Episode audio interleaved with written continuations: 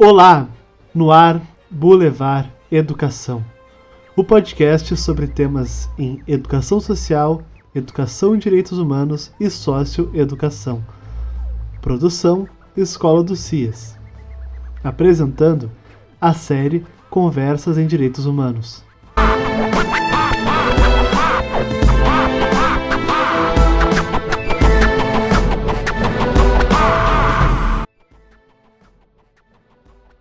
Começando hoje com o pensamento de Platão.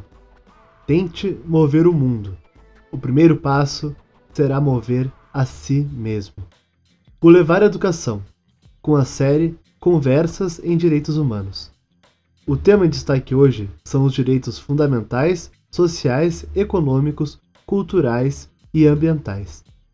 Para falar sobre esse assunto, a convidada é Ana Paula Mota Costa advogada, socióloga, professora e vice-diretora da Faculdade de Direito da URGS. Em primeiro lugar, eu queria fazer duas afirmações assim que norteiam já a minha concepção de direitos humanos. Uma, a que eu me filio, digamos assim, né? Uma ideia de que direitos são conquistas. Né?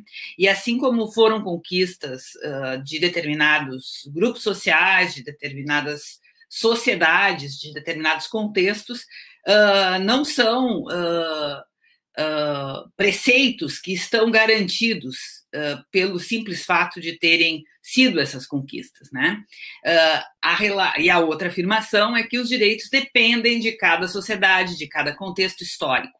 Então, não é possível uma abordagem sobre direitos humanos sem uma perspectiva histórica, sem uma perspectiva de efetividade, de contraste com a realidade, de avaliação de por que os direitos são efetivados ou não efetivados, de compreensão da dinâmica que é bastante complexa entre a previsão normativa dos direitos seja nos tratados e convenções internacionais, e a previsão, ou então interna, na Constituição Federal, né, nas leis que regulamentam a Constituição, a previsão disso não significa a garantia efetiva desses direitos. Né? Então, partindo desse pressuposto, ou seja, direito, produto da sociedade, direito, produto dos conflitos sociais, conquista social, né? não garantido por, pelo simples fato de estar na lei, o fato de estar na lei também tem sido, historicamente, instrumento de efetivação de direitos. Né? Então, se de um lado o direito, em sentido mais amplo, a legislação, ela é uh, reprodutora desta realidade social que a gente vive, uh, define e mantém o, status quo qual a gente uh, vive, né? Uh, por outro lado, o direito também pode ser um instrumento de mudança, né? E, essa, e, e este instrumento de mudança uh, perpassa várias uh, camadas da sociedade, seja os movimentos sociais que reivindicam seus direitos, seja, seja a atuação judicial, que permite a reivindicação e afirmação de direitos subjetivos dos sujeitos, seja, enfim, a a, a conquista ou a mudança da sociedade que faz surgirem novos direitos, relativizar alguns, né? Uh, enfim, uh, se modificar o, contre, o contexto social, histórico, uh, enfim, de afirmação desses direitos. falando um pouco de dignidade da pessoa humana, que é o conceito norteador que dele desencadeia os demais direitos, o professor Ingo Sarlet, por exemplo, nos diz que há dimensões de dignidade da pessoa humana. Uma dimensão seria uma dimensão intersubjetiva, ou seja, ela pressupõe o reconhecimento dos, dos direitos das pessoas, né, a, a, da dignidade da pessoa, em cada contexto, também histórico e também social. Então, aquilo que eh, está na lei pressupõe o reconhecimento da titularidade das pessoas com esses direitos. Né? Bom, uh, quando a gente fala em direitos sociais e também culturais, enfim, direitos de uma dimensão mais coletiva, costuma-se uh, usar uma, uma construção de que uh, os direitos foram sendo acrescentados, especialmente após a Segunda Guerra, uh, nos tratados internacionais vinculados a, a, a as conquistas que uh, surgiram após a Segunda Guerra em, cama, em processos que uh, alguns autores mais tradicionais vão chamar de gerações de direitos. Né?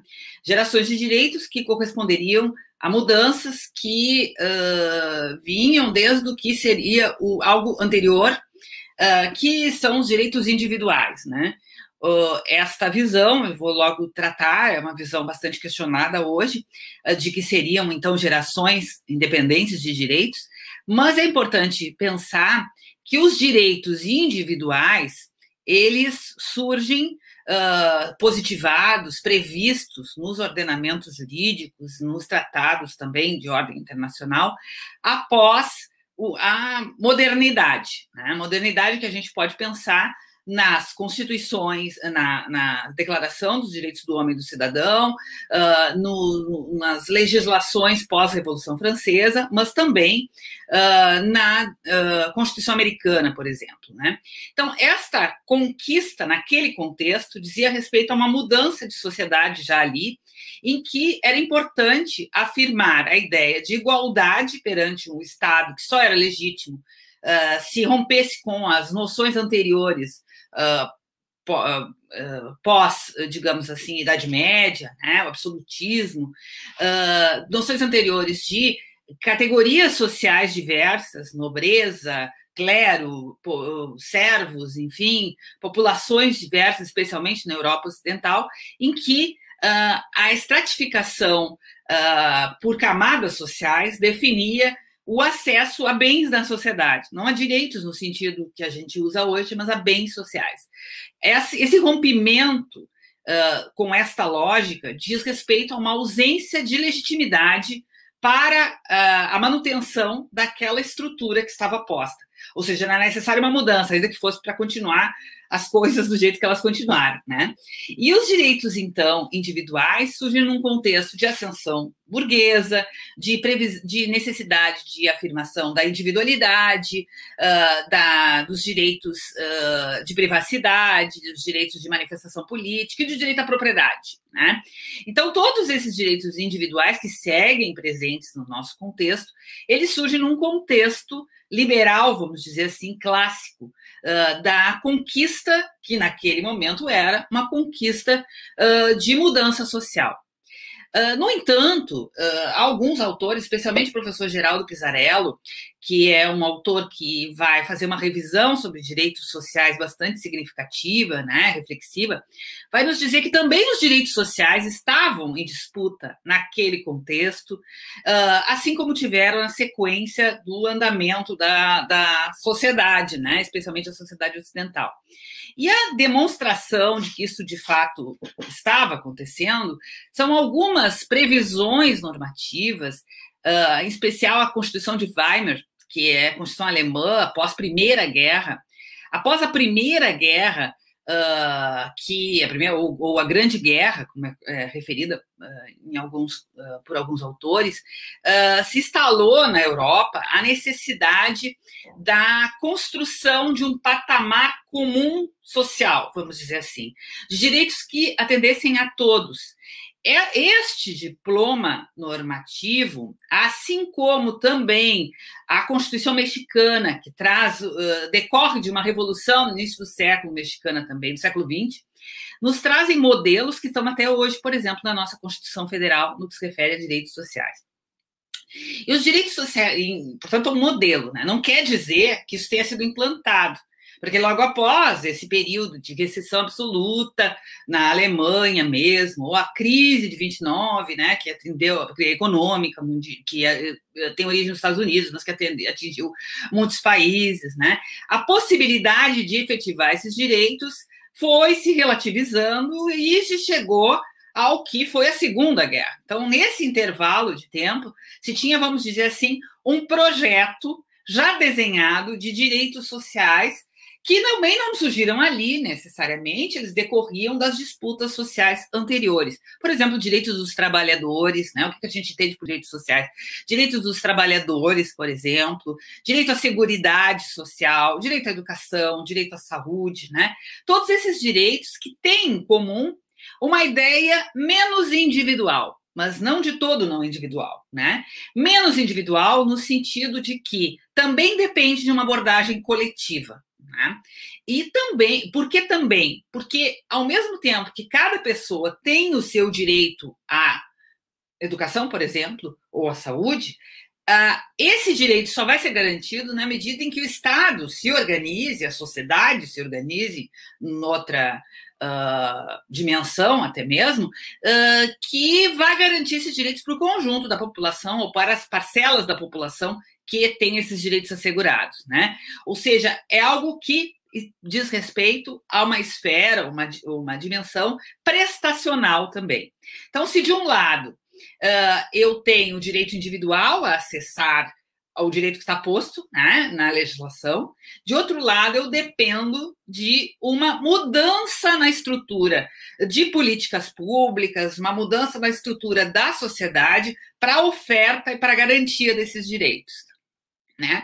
E aí que está, talvez, uma questão a gente tratar no que se refere à defasagem da possibilidade da garantia desses direitos porque os contextos históricos não têm, não têm permitido a continuidade de, digamos assim, da, do pacto por esses direitos no tempo, a ponto de instituir uma realidade em que todos, de fato, tenham acesso. Né? Também os direitos sociais e coletivos, eles uh, se costuma dizer assim, eles têm uma dimensão prestacional, como eu disse. O que quer dizer isso? cabe ao Estado prestar, né? Cabe ao sujeito individual buscar seus direitos, ou numa coletividade, numa construção coletiva, né? Num, por exemplo, um grupo, mas cabe ao Estado prestar esses direitos. Só que também os direitos prestacionais, eles têm um lugar uh, que a gente chama negativo, né? Também cabe ao Estado, assim como nos direitos individuais, liberais, mais clássicos, se abster de intervir. Né? O que, que é essa dimensão negativa?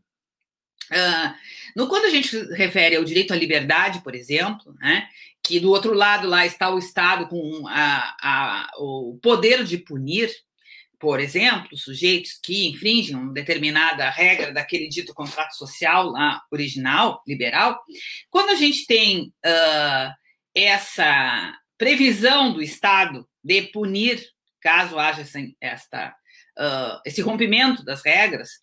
De outro lado, a gente tem a uh, obrigação do Estado de se eximir ou se retrair de intervir na liberdade do sujeito, desde que, na medida em que uh, ultrapasse determinadas regras. Né? Que são as regras, por exemplo, do processo penal, que são as regras do direito penal. Né? Quando a gente fala em direito à intimidade, ou direito à livre manifestação, cabe ao Estado não intervir na liberdade, na livre manifestação, na intimidade dos sujeitos. Então, essa é a noção negativa dos direitos individuais, mas que também, de certa forma, está presente nos direitos sociais, embora em menos intensidade. Como? Por exemplo, assim como cabe ao Estado prestar serviços para que haja uma proteção à família, por exemplo, né, no que se refere à Seguridade Social, cabe ao Estado também preservar os limites da família no que se refere às decisões sobre a vida, por exemplo, dos seus filhos. Né? Então, ou seja, ao mesmo tempo que existe a possibilidade de uh, prestação coletiva, prestacionais, eles também têm lá suas dimensões negativas, né? Uh, e os direitos sociais, eles, uh, e depois os culturais, ambientais, enfim, que eu acho que os professores vão uh, me complementar falando, eles, então, dizem respeito a questões de pessoas concretas, coletivas, mas também de dimensões da sociedade que não são tão concretas e coletivas, nomináveis, né? Ana Paula, Lexo, Paulo aqui. Mas diz respeito, por exemplo, à garantia de um ambiente, de um meio ambiente uh, saudável para esta e para outras gerações, né? Algo que não está na dimensão do sujeito concreto que vive na sociedade hoje, mas sim na uh, preservação dessa sociedade hoje, hoje, por exemplo, tão discutida essa semana, né, no que se refere à queda do ministro do Meio Ambiente ou do mau ministro do meio ambiente, uh, que, enfim, o trabalho desse trabalho realizado nos atinge enquanto sociedade, não só nessa geração em que a Amazônia foi mais desmatada, em que houve mais queimadas, né? mas também as gerações seguintes. Por isso, a necessidade de proteger esses direitos. Da mesma forma, o patrimônio cultural, por exemplo, da humanidade, né? A preservação do patrimônio cultural, que em alguns momentos, especialmente do século XX, foram bastante, foi bastante uh, ameaçada, por exemplo, com as destruições de guerra, de guerras, né? E até hoje são ameaçadas. Este patrimônio histórico, esse patrimônio cultural, que é uh, mensurável em concreto, mas também imensurável no que se refere à cultura, no que se refere a outras, outros patrimônios que não são tão concretos como os prédios, por exemplo, como, uh, enfim, a, a, a, as conquistas da humanidade. A garantia de direitos, ela pressupõe uma diligência, né? uma política, por outra parte, que uh, viabilize o planejamento para esta uh, proteção desses direitos. Né? E esta política, ao longo do tempo, por questões históricas, concretas de cada contexto, uh, não tem viabilizado esta afirmação. Né? A gente pode dizer, por exemplo, que a Constituição de 88 no Brasil, que seguiu esses modelos que vinham desde todo do constitucionalismo do final do século XX e que traziam as referências históricas também uh, desses direitos, uh, tem mais um pouco mais do que 30 anos, e nesse tempo o Brasil uh, evoluiu em vários aspectos no que se refere ao modelo de Estado e modelo de sociedade. Então, se em alguns aspectos avançou, a gente pode ter, por exemplo, a ideia do SUS, do SUS como um, um modelo que avançou. Por outro lado, a gente tem uh, não avanços que dizem dessa contradição contradição de uma sociedade neoliberal, uma sociedade que preserva o individualismo, uma sociedade que preserva o imediatismo, o consumismo, e, por outro lado, um modelo de sociedade constitucional que sempre esteve sendo questionado. Né? Então, a afirmação de direitos ela depende mais do, do, do que vem depois dos direitos, que é a relação com a sociedade dinâmica em contradição. Eu posso encerrar dizendo assim que no Brasil hoje a gente vive um momento de muito retrocesso, de muito risco em relação a esses direitos, e uh, isso nos coloca num outro lugar quase, que é o de resistência e não de implementação de políticas. Né? Na área da infância e da juventude, que é a minha área de trabalho, da área social em geral, a gente observa claramente isso. Se na primeira década depois da, do, da Constituição a gente teve um avanço no sentido de, de implantar políticas públicas, o questionamento sobre essas políticas, sobre a legitimidade dessas políticas, ele cresceu muito nos anos 2000, e, ou seja, a relativização dos direitos, o questionamento sobre a legitimidade, e chega-se hoje a um outro momento em que nos resta resistir, para não perder direitos né? E não avançar como se propunha, como se estava avançando. Então, acho que é isso, assim, é um momento difícil, mas um momento de resistência, porque a afirmação dos direitos é, como eu disse, a afirmação de um modelo de sociedade, uma sociedade mais igualitária, uma sociedade mais uh, onde as oportunidades estejam mais distribuídas, onde a condição de dignidade ela de fato uh, seja uma perspectiva né? Não que seja uma realidade, mas seja uma perspectiva uh, a ser buscada. Né? Então, o momento é de resistir. Ouviremos a seguir Paulo César Carbonari, ativista em direitos humanos, professor do Instituto Berthier, em Passo Fundo, e membro da Comissão Nacional do Movimento Nacional dos Direitos Humanos Brasil.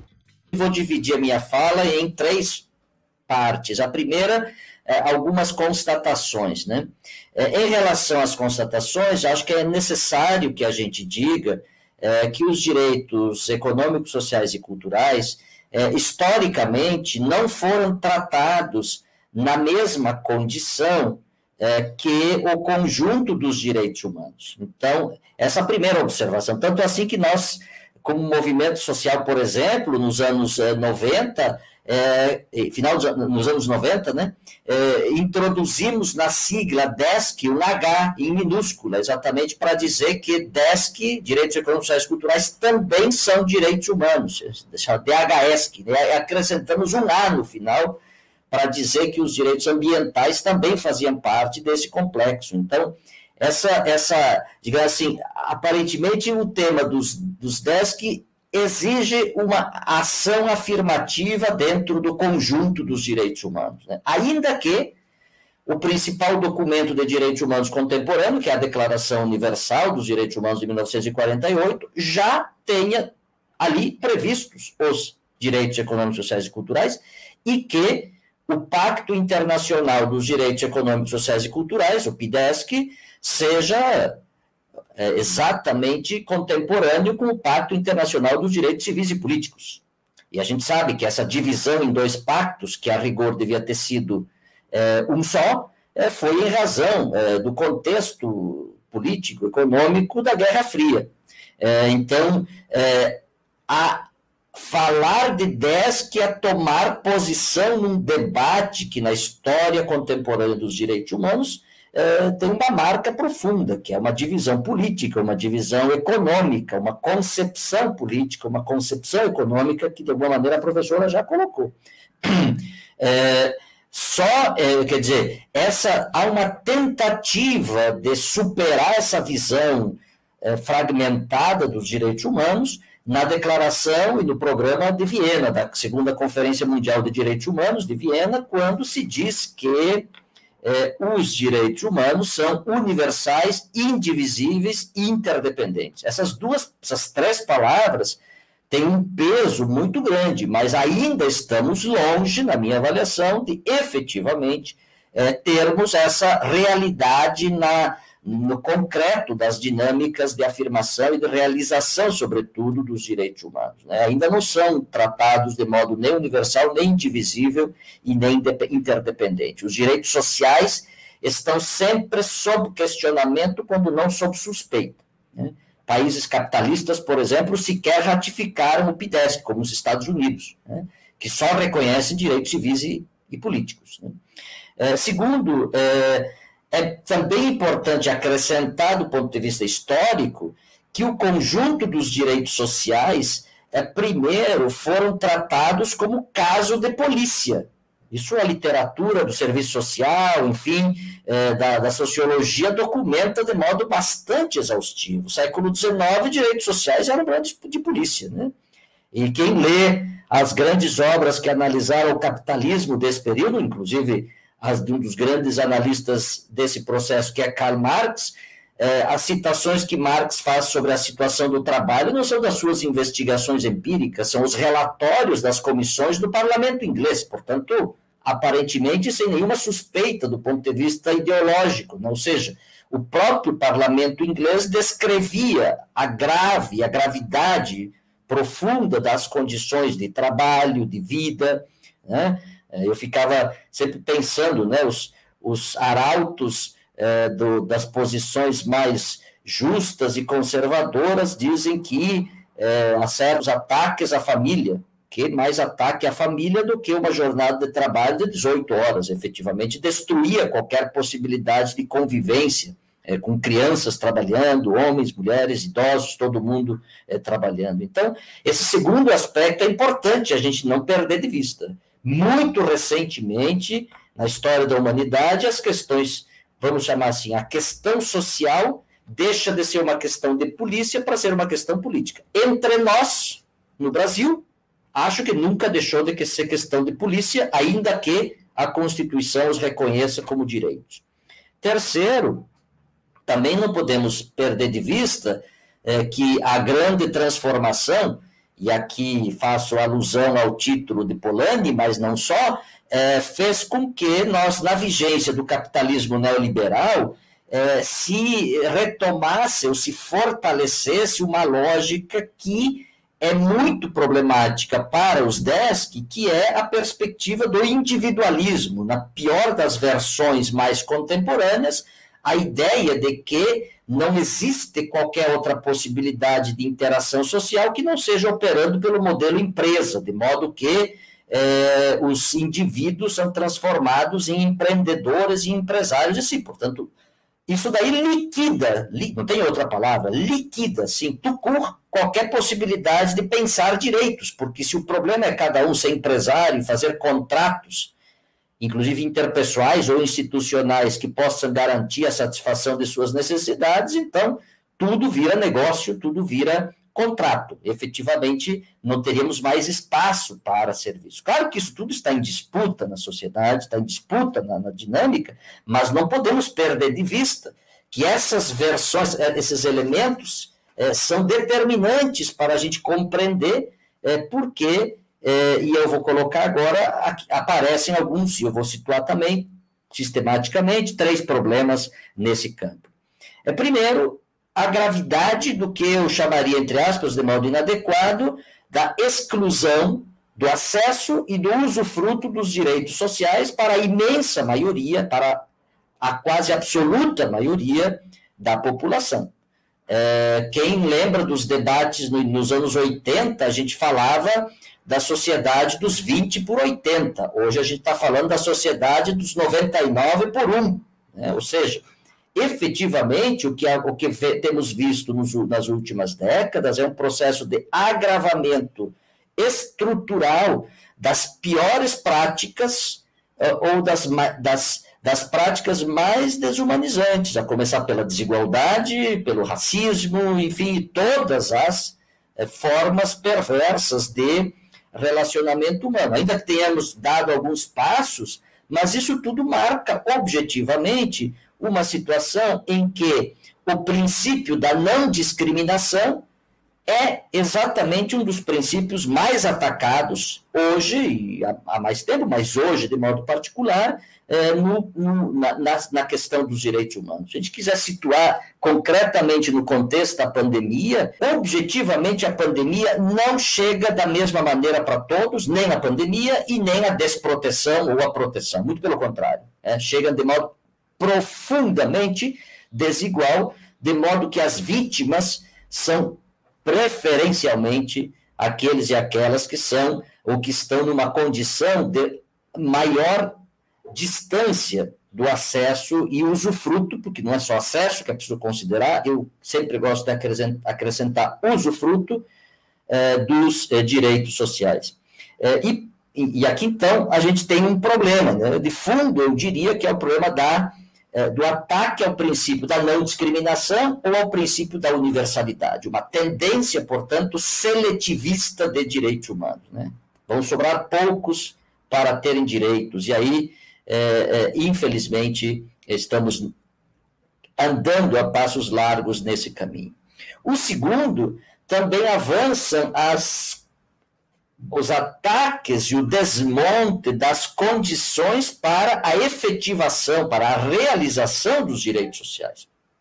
E no nosso caso brasileiro, vou citar dois exemplos clássicos: a reforma trabalhista e a reforma da Previdência, dois direitos sociais estruturais né, que, que foram desmontados do ponto de vista da, da, da estrutura protetiva de direitos. Né? Mas se a gente vai ver, é, os ataques permanentes ao Sistema Único de Saúde, talvez uma das, uma das estratégias mais consistentes de realização de direitos sociais que o Brasil construiu no período de abertura política e na Constituição, é que, ainda que agora a gente diga, ah, não fosse o SUS, teria sido muito ruim, mas objetivamente, as condições de desproteção e de ataque ao próprio sistema de saúde são graves. Né? Vamos olhar para a educação, quer dizer, nós ainda temos há décadas é, uma faixa de crianças que não chegam à escola e uma faixa gigantesca de crianças que, ainda que cheguem à escola, não usufruem do direito à educação porque não aprendem, ou melhor, não atingem padrões mínimos de aprendizagem. Então, isso para mostrar é, como esse processo de ataque, de, de, eu chamaria de desmonte das condições de realização dos direitos econômicos, sociais e culturais é, se apresentam de modo cada vez mais intenso, né, e o avanço da privatização. Me desculpem, mas eu não tenho outro argumento para entender essa onda de homeschooling que não seja entendido numa onda conservadora, mas também de interesse econômico. Tem gente que vai ganhar muito dinheiro uh, nesse negócio, porque se não tem escola, se não é pública, alguém vai pagar os preceptores. Claro que é coisa para classe média alta e para gente que tem dinheiro, é, mas ainda assim é um mercado, literalmente, que se abre. Então é, é um ataque à educação, tanto do ponto de vista de compreensão mas também, inclusive, de oferta, de realização. Quer dizer, há um, há um, um movimento permanente, né? a, a, a pressão eh, do setor privado sobre, sobre a oferta pública, isso nos vários direitos sociais, é, infelizmente, é, cada vez mais, mais forte. Então, é, o mais chocante para mim foi quando eu vi a Bolsa de Valores de Nova York vender água como commodity, né? ou seja, aí é o fim da picada solenemente, ou seja, nós literalmente transformamos um bem, um direito, é, água, parte do direito a uma alimentação, como se fosse um negócio, aliás. Hum?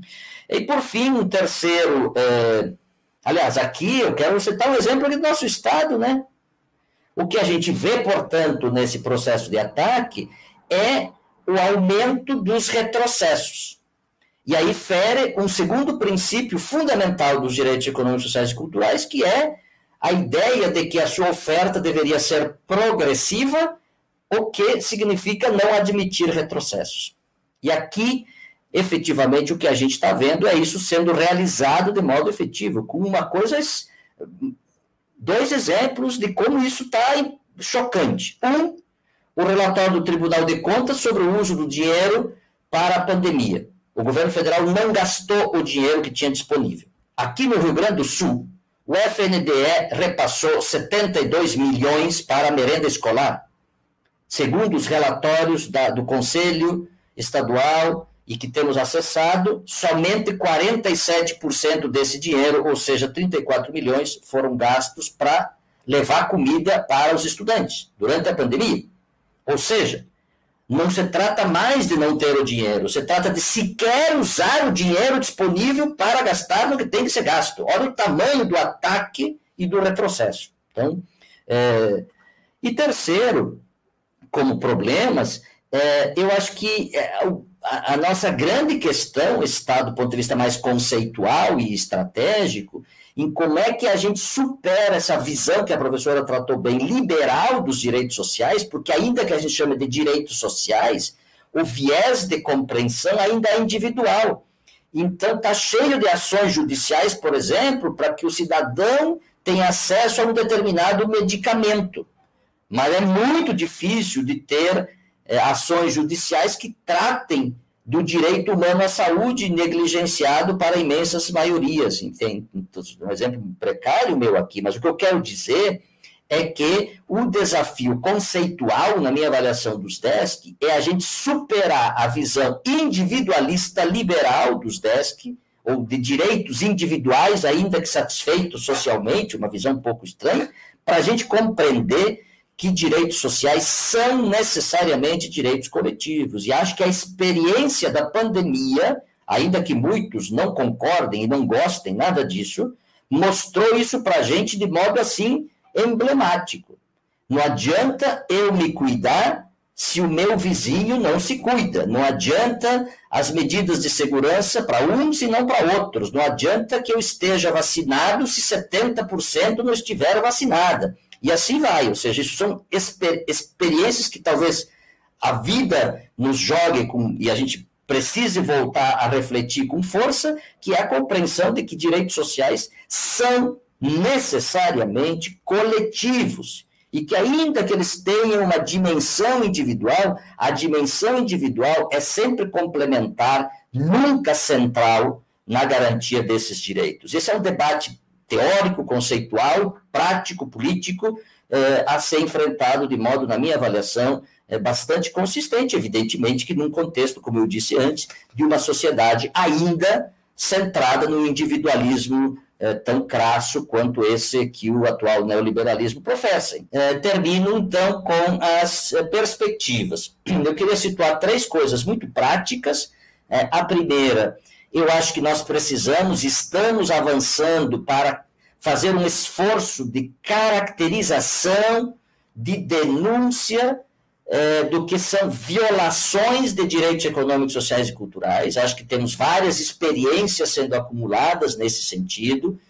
Isso, para mim, é importante porque a gente também vai avançando é, nessas questões relativamente à responsabilização. Talvez o nosso maior desafio, como sociedade, como organizações de direitos humanos, seja responsabilizar esses que autorizaram a morte é, e, e, fizeram realizar a morte de milhões, é, milhares, perdão, é, de brasileiros. Segundo Pedro Alau, 400 mil dos mortos não precisavam ter morrido, segundo Jurema Werneck, 350, bem mais da metade, praticamente, dos mortos pela Covid não precisariam ter morrido se tivessem havido ações objetivas de garantia da proteção do direito humano à saúde nesse contexto. Então, aqui um caso clássico, mas não é só esse, né? Precisamos avançar também, eu acho, um dia para responsabilizar o Estado pelo fato de que as crianças vão para a escola e não aprendem, por exemplo. Né? A gente precisa avançar nesse debate, né?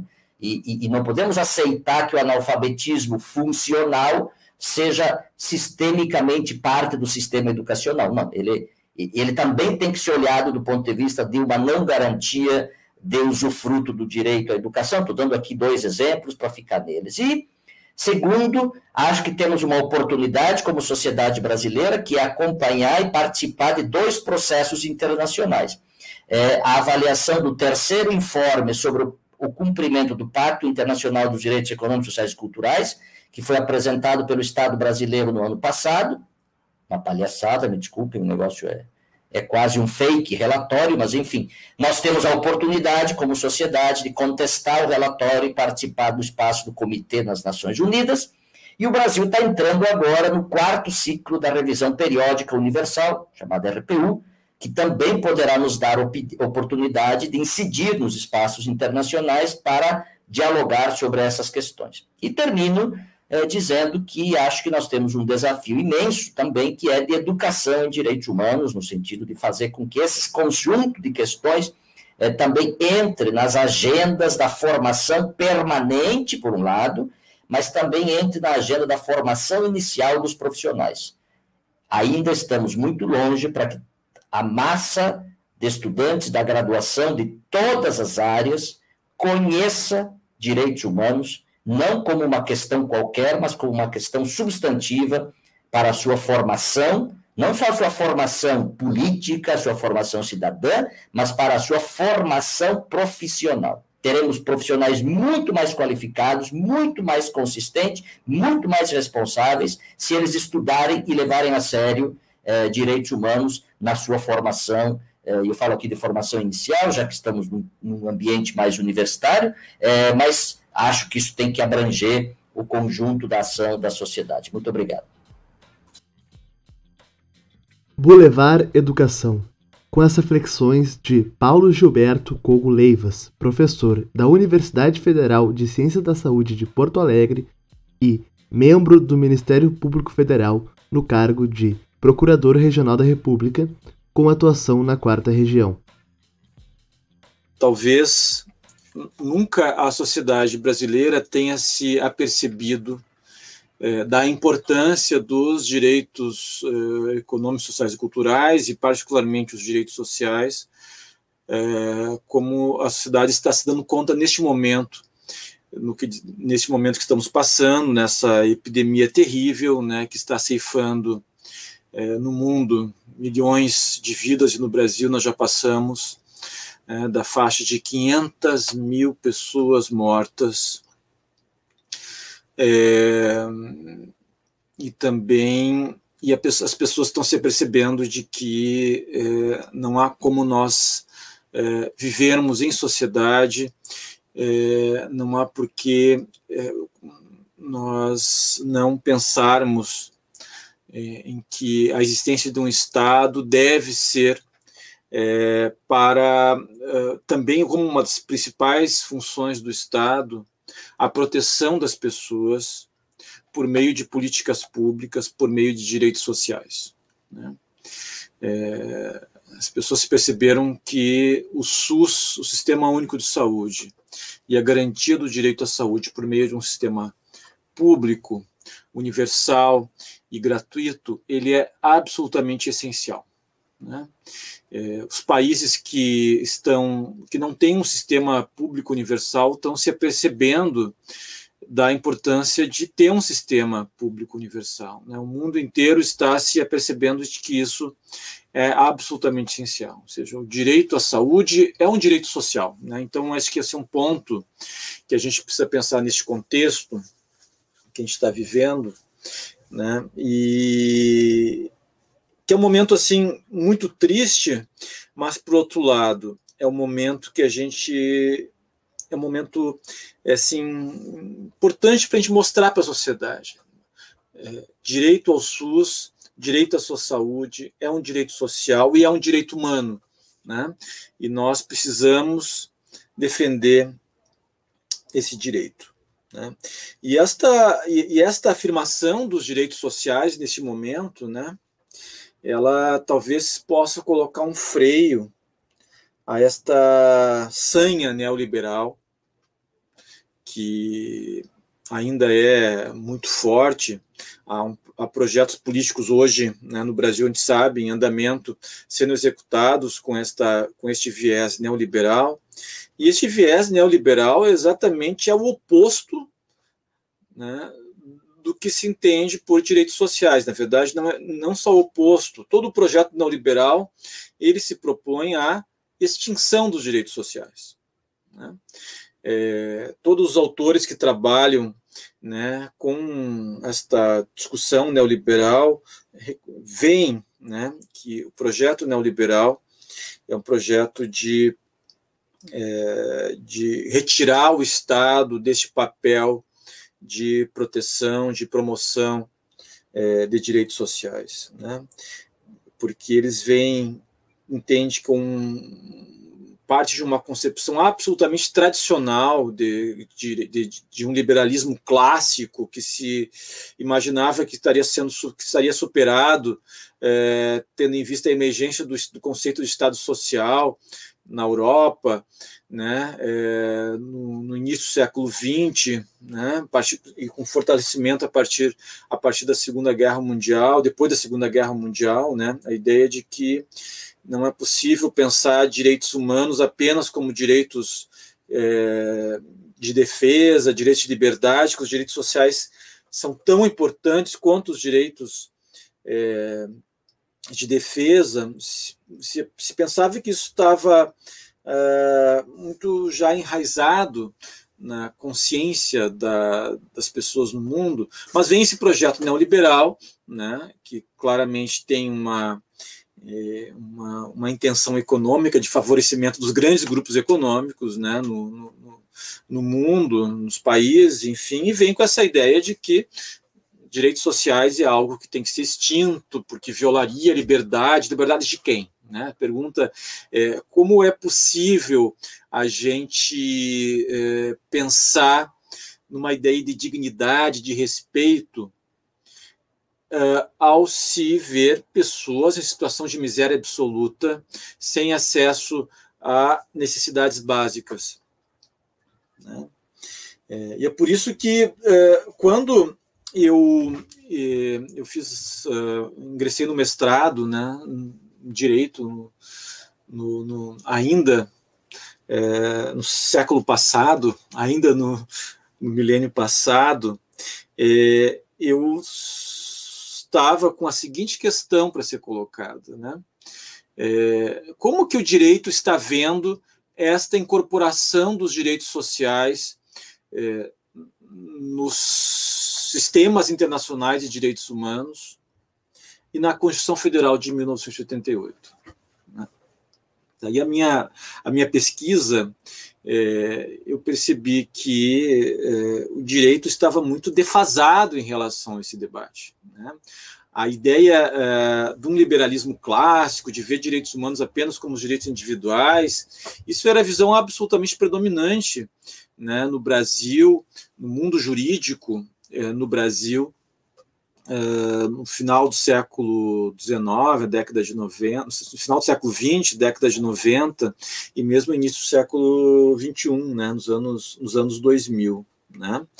É, havia essa ideia de que os direitos uh, sociais, econômicos, e culturais eram direitos de menor eficácia, menor efetividade, e ainda alguns dizendo que sequer seriam direitos, né? sequer seriam direitos fundamentais, sequer foram direitos humanos. Mas a questão é seguinte: é, a Constituição Federal de 88 ela colocou de modo muito claro os direitos sociais no capítulo dos direitos fundamentais. Né? Não há como negar esta colocação clássica desses direitos fundamentais sociais como direitos fundamentais. Né? É, e assim como tratados de direitos humanos, vários tratados de direitos humanos que foram incorporados no sistema jurídico brasileiro, também tem essa mesma previsão né, de direitos sociais como direitos humanos. Né? Então, um grande trabalho foi mostrar que, do ponto de vista da teoria do direito, era possível demonstrar a não só a efetividade, mas também demonstrar que não existe nenhuma razão, nem lógica, nem estrutural para que é, para dizer que os direitos sociais são direitos de menor importância, de menor relevância, ou que direitos que são impossíveis de, ser, de serem, de serem efetivados. Né? É, bem, uma das diferenças do ponto de vista estrutural dos direitos econômicos, sociais e culturais em relação aos direitos clássicos, direitos de liberdade, de que os direitos sociais seriam direitos prestacionais. Né? Essa ideia da, de direitos prestacionais é, um, é uma ideia que está ligado à estrutura, e é verdade que os direitos sociais são direitos predominantemente direitos prestacionais, ou seja, eles exigem uma prestação por parte do Estado, em geral por meio de políticas públicas. Né? Isso é verdade. Agora, os chamados direitos de primeira geração também demandam políticas públicas, muitas vezes também demandam prestações é, por parte do, do Estado para que esses direitos sejam sejam garantidos. Né? É, nós temos agora um exemplo, o professor Paulo Corbinado conhece, né? uma ação civil pública que a gente propôs junto a partir de uma demanda de várias organizações de direitos humanos para obrigar o Estado brasileiro a ter um plano nacional de proteção de defensores de direitos humanos. Né? que visa basicamente proteger defensores que, que, é, que estão numa situação de risco. Sua vida, é, risco é, ao seu que estão numa situação que, diante de ameaças ou de risco, estão numa posição de não poderem trabalhar né, nesse papel fundamental, que é um papel de defensores de direitos humanos. Como é que se protege defensores de direitos humanos? Como é que se protege a liberdade e a vida? Ou seja, liberdade, vida são direitos considerados dentro desse conceito de direitos de primeira geração, direitos de liberdade. Para se garantir a vida e a liberdade dessas pessoas, precisa de uma política, de uma política pública.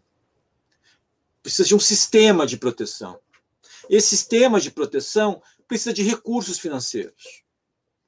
Precisa se criar instrumentos, precisa se criar convênios, precisa se conveniar instituições que possam né, exercer esse papel dentro dos estados.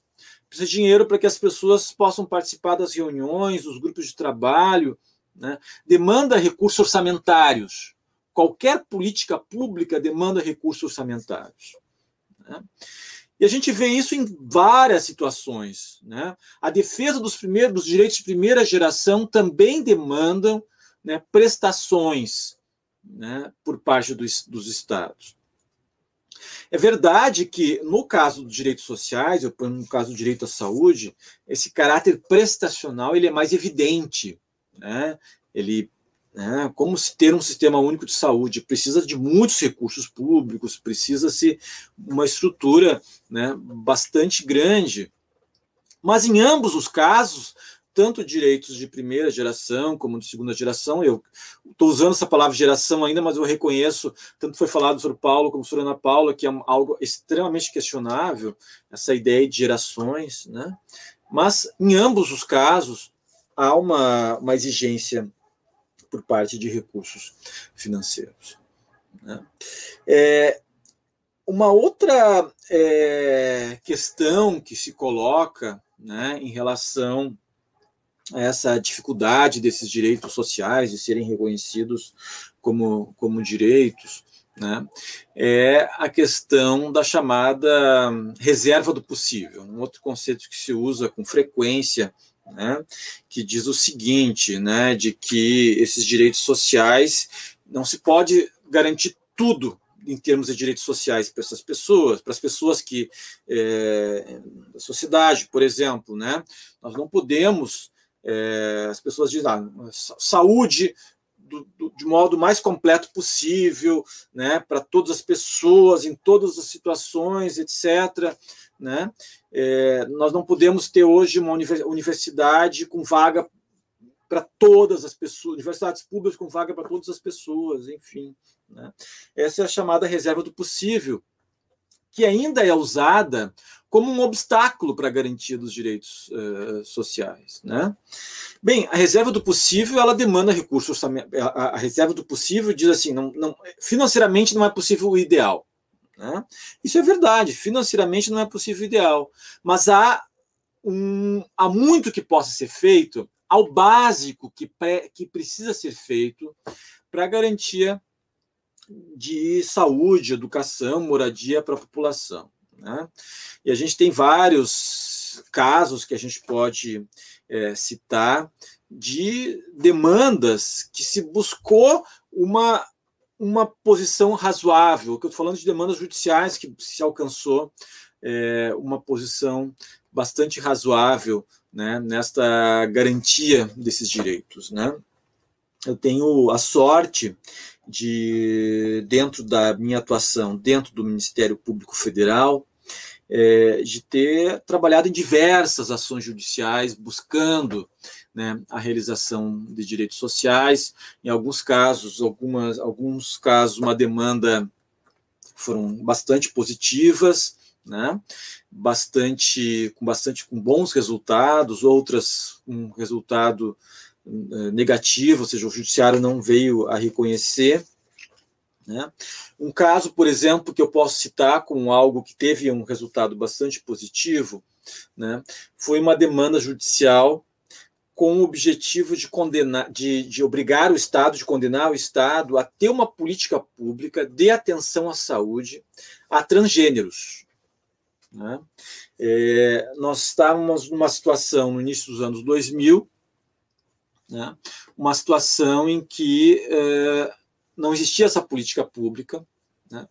e, o, e no, por meio de uma ação judicial, o Ministério da Saúde foi obrigado a construir uma política pública por meio de normas, por meio de credenciamento de instituições de saúde, de capacitação de profissionais de saúde para atender essa população, algo que não existia. E ainda há uma resistência muito grande por parte do Poder Judiciário em reconhecer direitos sociais como verdadeiros direitos.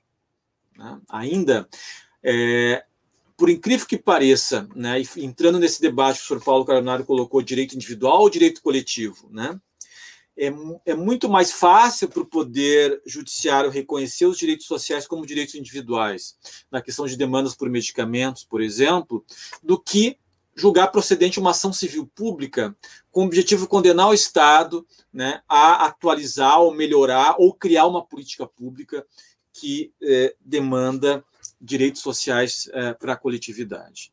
Né? Por incrível que pareça, quem está mais progressista hoje no Brasil nesta área é o Supremo Tribunal Federal. Né?